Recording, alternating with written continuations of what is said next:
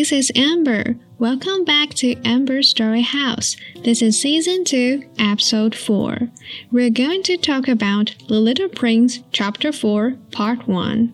今天要讲小王子第四章，但因为篇幅稍长，所以我一样会分为两个部分。Part 1会单纯只有中文及英文朗读，Part 2会解析单字以及英文原文，一样会在 Instagram 放上文字档，请追踪起来并点击贴文右下的书签收 藏文章，以便之后复习哦。Okay, let's get started. The Little Prince, Chapter 4, Part 1. I had thus learned a second fact of great importance. 我还了解到另一件重要的事。This was that the planet the little prince came from was scarcely any larger than a house. 就是小王子他所在的那个星球比一座房子大不了多少。But that did not really surprise me much. 但其实我也没有很惊讶。I knew very well that in addition to the great planets, 我知道除了几个比较大的行星之外，such as the Earth, Jupiter, Mars, Venus, to which we have given names，例如除了那些我们有命名的地球、木星、 火星、金星，there are also hundreds of others, some of which are so small that one has a hard time seeing them through the telescope. 还有许多成千上百的小行星，小到我们用望远镜也看不到。When an astronomer discovers one of these, he does not give it a name, but only a number. 当天文学家发现一个行星的时候，他不会给它起名字， 而是给它一个编码。He might call it, for example, asteroid 325. 例如，他可能叫它三二五小行星。I have a serious reason to believe that the planet from which the little prince came is the asteroid known as B612. 我有重要的根据认为，小王子所来自的那个星球就是小行星 B 六一二。 This asteroid has only once been seen through the telescope. That was by a Turkish astronomer in 1909. 这颗小行星仅在一九零九年被一个土耳其天文学家用望远镜看到过一次。On making his discovery, the astronomer had presented it to the International Astronomical Congress in a great demonstration. 当时，他曾经在一次国际天文学家代表大会上对他的发现做了重要的论证。but he was in Turkish costume, and so nobody would believe what he said. 但由于他当时穿着土耳其服饰的缘故，没有人相信他。Grown-ups are like that，而大人们就是这个样子。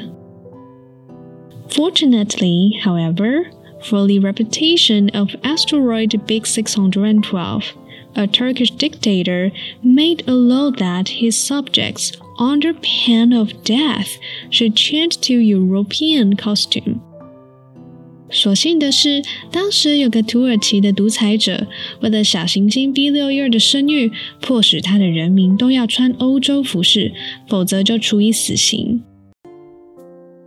So in 1920, the astronomer gave his demonstration all over again, just with impressive style and elegance. 所以在一九二零年时，这位天文学家穿了一身非常高雅漂亮的服装，重新做了一次论证。And this time, everybody accepted his report. 而这次，所有的人都接受了他的发表。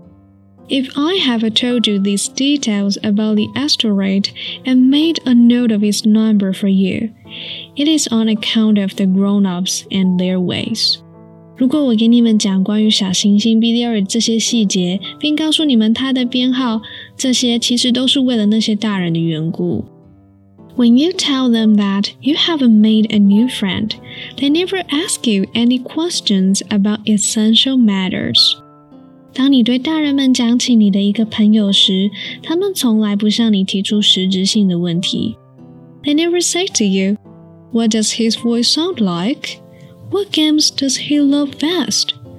Does he collect butterflies? 他从来不问他说话声音如何呢？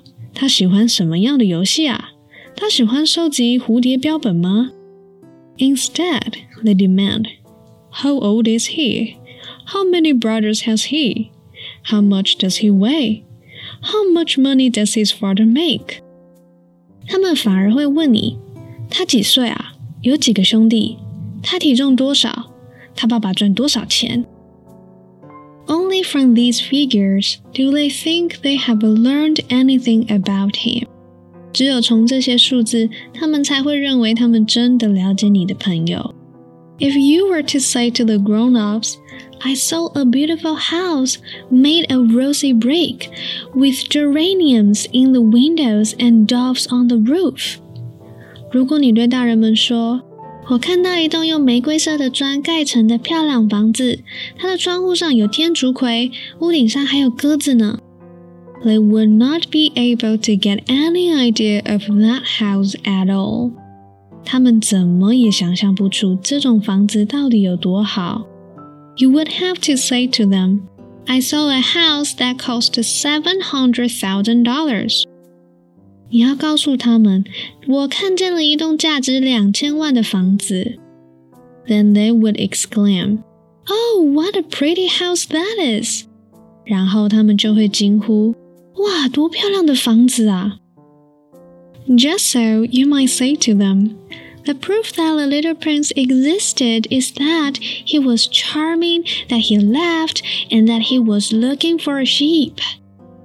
要是你对他们说，小王子存在的证据就是他很迷人，他会笑，他在寻找一只羊。If anybody wants a sheep, that is proof that he exists. 如果有人想要一只羊，那就能证明它存在。 and what good would it do to tell them that? 但告诉他们这些又有什么用呢？They will shrug their shoulders and treat you like a child. 他们只会耸耸肩，把你当个孩子看待。But if you say to them, the planet he came from is asteroid B 612, then they would be convinced and leave you in peace from their questions. 不过，如果你对他们说小王子来自一个编号为 B 六一二的小行星，那么他们就会十分幸福，并且不会拿一大堆问题来纠缠你。They are like that. One must not hold it against them. 大人就是这样，我们不要埋怨他们。 Children should always show great forbearance toward grown-up people. 孩子们应该要对大人们宽容些。But certainly, for us who understand life, figures are a matter of indifference. 当然，对我们懂得生活的人来说，我们才不在乎那些编号呢。I should have liked to begin this story in the fashion of the fairy tales. 我真想像讲神话一样的开始这个故事。I should have liked to say，我真想这样说。Once upon a time, there was a little prince who lived on a planet that was scarcely any bigger than himself, and who had need of a sheep. 从前有一个小王子，他住在一个和他身体差不多大的星球上，他想要一只羊。To those who understand life, that would have given a much greater air of truth to my story. 对懂得生活的人来说，这样说就显得真实多了。For I do not want anyone to read my book carelessly. 我可不喜欢有人轻率地读我的书。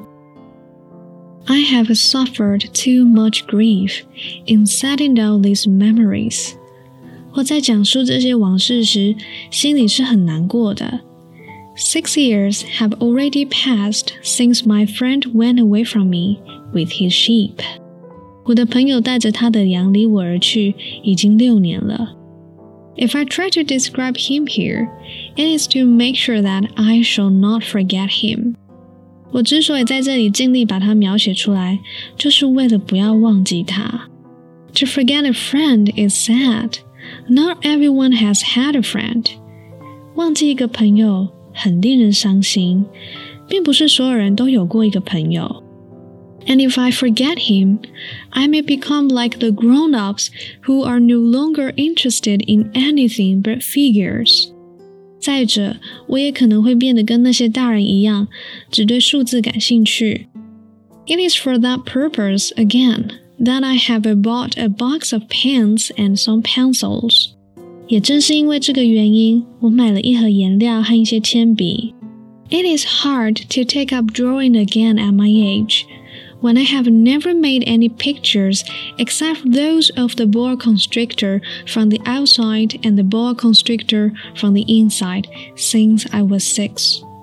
像我这样年纪的人， 除了六岁时画过闭着肚皮和开着肚皮的巨蟒外，别的什么也没有尝试过。现在重新再来画画，真的有点难啊。I shall certainly try to make my portraits as true to life as possible. 我确实应该试着把那些肖像画得更逼真一点。But I am not at all sure of success. One drawing goes along all right, and another has no resemblance to its subject.